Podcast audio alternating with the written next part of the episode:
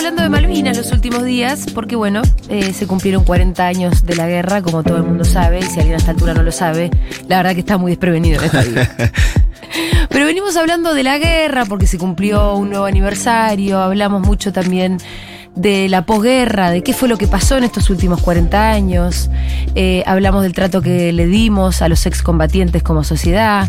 Hablamos también de nuestro reclamo legítimo de soberanía sobre esos territorios. Hablamos un poco incluso de cómo seguir para adelante, cómo se construye esa soberanía, siendo que este pensar en volver a plantear una guerra es un escenario absolutamente imposible, con el cual además creo que no habría Para- nadie de acuerdo. Para ¿no? muestra sobre un botón. dice. Exactamente.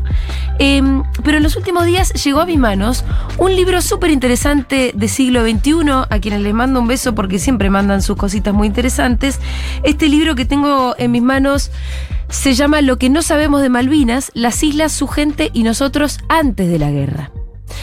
Eh, su autor es Sebastián Carasay y estamos en comunicación con él. Él es sociólogo, doctor en historia y autor de este libro que les estoy mencionando. Sebastián, ¿cómo estás? Julia Mengolini te saluda.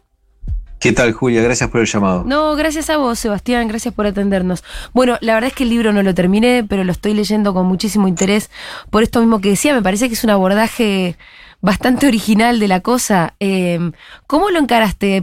Me imagino que habrá sido una necesidad propia, ¿no? Como todo esto que vos contás en el libro no estaba así sistematizado en ningún lado, me parece. Sí, bueno, como decís, digamos, ¿no? Este, en parte era una deuda pendiente de un trabajo anterior que yo hice sobre los años 70 y en el que acumulé muchísima información sobre Malvinas. Y viste que Malvinas tiene como dos historias. Hay una historia corta de las islas, en donde de alguna manera, o sea, de, la- eh, de Malvinas como la guerra, Sí. en donde como que corona la década del 70 o corona el proceso militar, ¿no? Sería como la, el, el- el- el momento final de derrumbe, digamos. Sí, el fin de los proceso- 70 podríamos ser, podríamos pensar. Claro, exactamente. Generalmente se la historia se periodiza así Sí, un poco. Los, los 70 son, se alargan hasta el 82 porque ahí terminan, digamos, ¿no? Eh, pero a mí me interesaba una historia más larga de las islas, que, que es la que, digamos, lo- la, la- la saca, digamos, de ese, digamos, de esa constelación vinculada con la 70 y con el proceso y explica un poco, bueno, cómo se llegó hasta ahí, ¿no? Entonces, este, el libro eh, cubre un periodo de cuatro décadas, Sí. desde los 30 más o menos hasta el 82. Eh, y efectivamente ahí lo que trato de hacer es ir reconstruyendo un poco, por ejemplo, qué información tenían los argentinos acerca de la comunidad isleña, ¿no? Sí. O sea, no ya lo que enseñaba la escuela sobre la soberanía, sobre las islas, sobre los derechos argentinos, etcétera, sino, bueno, quiénes vivían ahí, ¿no? ¿Qué hacían? ¿Cómo era su economía, digamos? ¿Cómo se, digamos, cómo se pensaban a sí mismos? ¿Con quiénes se identificaban? Y los argentinos no tenían mucho, digamos, mucho acceso a eso, sino a través de las crónicas de otros argentinos que viajaban a las islas y luego volvían al continente y o hacían una película o eh, Escribían una crónica periodística o publicaban un libro, digamos, ¿no? Así que uno de los capítulos reconstruye un poco eso, digamos, ¿no?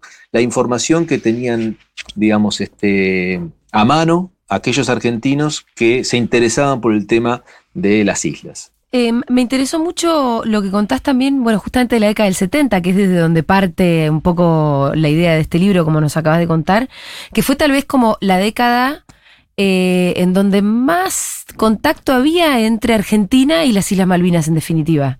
¿Cómo era esa relación en los 70? Sin duda, fue una, fue una década inédita, digamos, ¿no? Si uno, si uno mira eh, la historia de la relación entre las islas y el continente, desde 1833, ¿no? Que es la ocupación Sí. británica, hasta hoy, eh, la década del 70 fue una década inédita, ¿no? Eh, ¿Cómo era esa? Bueno, ¿por qué era inédita? Porque el Reino Unido y Argentina llegan a lo que se llamó el acuerdo de comunicaciones, ¿no? Este, es decir, una- un acuerdo que comunicaba a las islas con el continente vía Comodoro Rivadavia, con vuelos que primero fueron anfibios, porque no había pista de aterrizaje en, en las islas, entonces los aviones de la Fuerza Aérea eh, aterrizaban en la bahía de Port Stanley, Claro, en el mar. pero, claro, sí, sí, sí, en, en el agua. Y inmediatamente eh, la Fuerza Aérea eh, emplazó una pista de aluminio, así que a partir de noviembre de 1972, es decir, fíjate que los tiempos son muy cortos, o sea, muy rápidamente, o sea, en menos, un poquito más de un año de firmado el acuerdo de comunicaciones, ya la Fuerza Aérea había instalado una pista de aluminio y establecido un vuelo eh, semanal entre Comodoro Rivadavia y eh, Puerto Stanley. Es casi ciencia ficción pensar hoy en un vuelo semanal entre eh, Argentina y las, Argentina, el continente, digo, y las Islas Malvinas.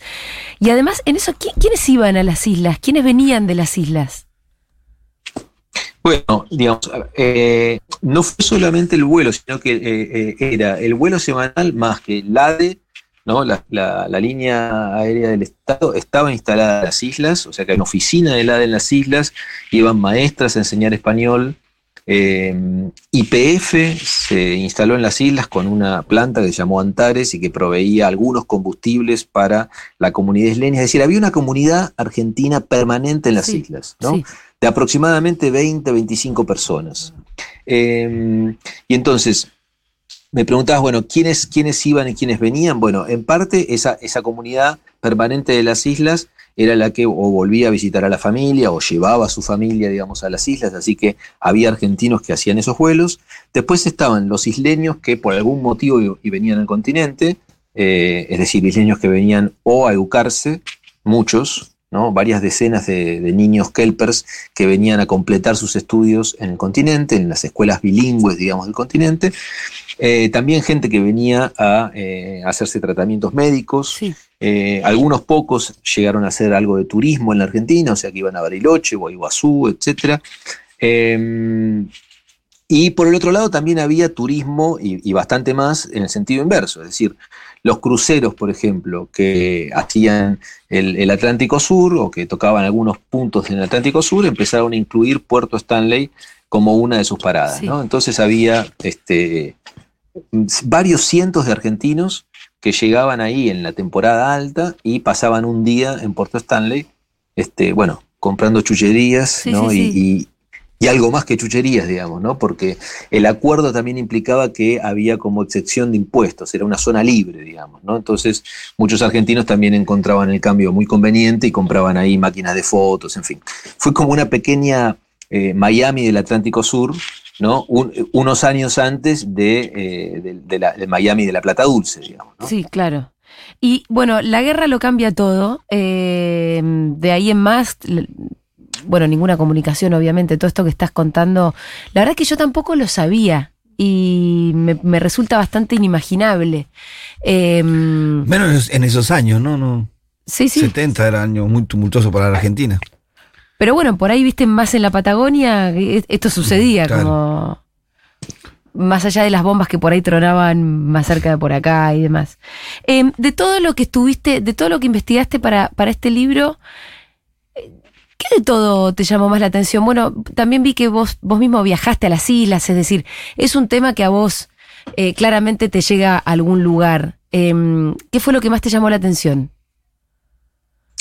Eh, bueno, mira, eh, si, si, tuviese que elegir algo, porque la verdad que la, respuesta primera que se me viene a la mente es que casi todo, digamos, ¿no? Casi todo lo que cuento en el libro. Es sorprendente me, sorprendió a mí también, digamos, ¿no? Porque yo también fui descubriendo. Yo partí de preguntas cuyas respuestas desconocía, digamos, ¿no? Entonces, este, a medida en que, fui encontrando, digamos, este, material en los archivos que, iba este, consultando, eh, la verdad que me fui sorprendiendo un poco de todo, ¿no? Eh, pero digamos, para, para contar así, digamos, una imagen sí. Eh, que, que, realmente me resulta todavía hoy escalofriante, ¿no? El buque Bahía Buen Suceso, que era un buque que pertenecía, digamos, a la Argentina, eh, va a ser capturado ¿no? Eh, durante la guerra y luego hundido por los británicos. ¿no? Era un buque argentino. Bueno, 10 años antes de la guerra, eh, menos de 10 años antes de la guerra, en el 73, se hace una, fragata entre isleños y argentinos, sí. en donde no competían isleños y argentinos, sino que competían grupos de isleños y argentinos en cada equipo. Mezclados. los grupos mezclados. ¿Y cómo era el circuito de la fragata? Entonces, la fragata se llamó El Mar nos une. Sí. Ay, qué, mm. increíble. No llegué a ese capítulo todavía, te conté que el libro me llegó el viernes. Bueno, Vas a leer ahí entonces que hay una fragata que se hace este, en, los 70, digamos, a principios de los 70, menos de 10 años antes de la guerra, y se llama El Mar nos une. Bueno, este, estos equipos de isleños y argentinos compiten. Bueno, y después hay una entrega de premios. Esa entrega de premios, ¿dónde se hace? En el Bahía Buen Suceso, es decir, en el buque que menos de 10 años después va a ser hundido, digamos, por los británicos en el contexto de la guerra. Claro, iba a ser parte de la guerra y hundido además. Exactamente. Bueno, menos de 10 años eh, antes de, ese, momento, eh, ahí se hizo una entrega de premios en donde estuvieron presentes autoridades argentinas, autoridades isleñas, isleños y argentinos, los chicos que competían, digamos, eh, y el gobernador terminó, digamos, esa, esa ceremonia bailando tangos con su señora sobre ese mismo buque. Claro, todo esto que estás contando, ¿En qué dirección iba o en, qué contexto se enmarcaba respecto del reclamo de soberanía? Para vos, ¿hubo un momento donde estuvimos más cerca porque efectiva y concretamente las relaciones eran mucho más amistosas y existentes para empezar? Em, ¿O no? ¿O de cualquier manera estábamos lejos de, qué sé yo, de poder gobernar esas islas? Más cerca que ahora, sin duda, eh, o en todo caso al revés. Nunca estuvimos más lejos que ahora, ¿no? Eh, ahora, en los 70 yo diría, no soy de los que piensan, hay algunos colegas que piensan que sí. Yo, yo digamos, después de la investigación, me convencí de que no es que las islas, si no fuera por la guerra, digamos, ya, ya estarían siendo gobernadas por Argentina, me parece que, eso es demasiado este, optimista, digamos, ¿no? Eh, ¿Por qué? Bueno, porque esa relación que recién conté, como de acercamiento o de intento, digamos, de un conocimiento entre ambas poblaciones, eh, tenía un ruido de fondo, ¿no? Y ese ruido, ese ruido de fondo era que los isleños querían tener a los argentinos como buenos vecinos, eh, comerciar con ellos, interactuar con ellos, hacer la fragata El Mar nos une o jugar al fútbol pero no querían ceder la soberanía, digamos, ¿no? Y yo diría que eso era una opinión mayoritaria, no solamente de lo que se llama el lobby de las Falklands, sino que era también, digamos, una mayoría de esa población que no quería resignar la soberanía. Sí, sí, sí, absolutamente. Entonces yo creo que eso era, digamos, una, una, traba importante, ¿no? Y en, en ese sentido me parece que las autoridades argentinas de aquel entonces eh, digamos, tenían una idea respecto de la maleabilidad de los deseos isleños, es decir, que si ponían mucha carne en el asador, si, ponían, digamos, si mostraban toda la colaboración que podían este, ofrecer, bueno, iban a cambiar, digamos, esos, esos deseos isleños. Y me parece que, bueno, eso fue un error de cálculo, digamos, ¿no? Eh, eh, Argentina puso mucho, porque efectivamente Argentina hizo mucho, no solamente en términos humanos, sino en términos de recursos materiales, es decir, eh, la pista de aluminio la puso a su propio costo, las maestras las pagaba el Estado argentino, IPF instaló una planta que le costó al Estado argentino, es decir, este, un Estado que eh, tampoco estaba pasando por sus mejores momentos, digamos, eh, invirtió recursos humanos y materiales en esas islas, convencido de que eso iba a cambiar los deseos isleños. Bueno, eso no fue así, eso no fue así.